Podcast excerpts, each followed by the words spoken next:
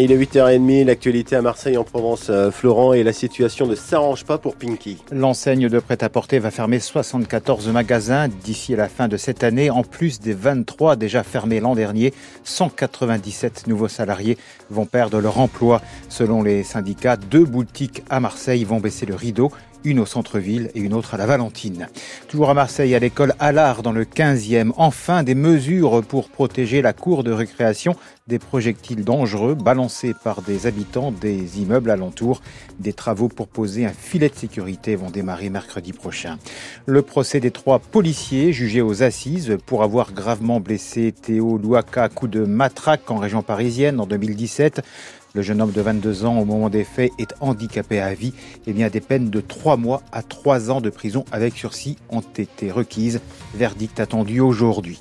Euh, L214 va engager un recours en responsabilité contre l'État pour manquement à sa mission de contrôle vétérinaire.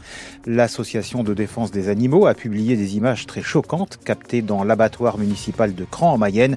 On y voit des vaches égorgées sans avoir été étourdies comme le veut la réglementation. Déplacement de la dernière chance pour le RCT en Champions Cup. Les Toulonnais jouent ce soir en Écosse sur le terrain des Glasgow Warriors, quatrième et dernière journée des phases de poule de cette grande Coupe d'Europe.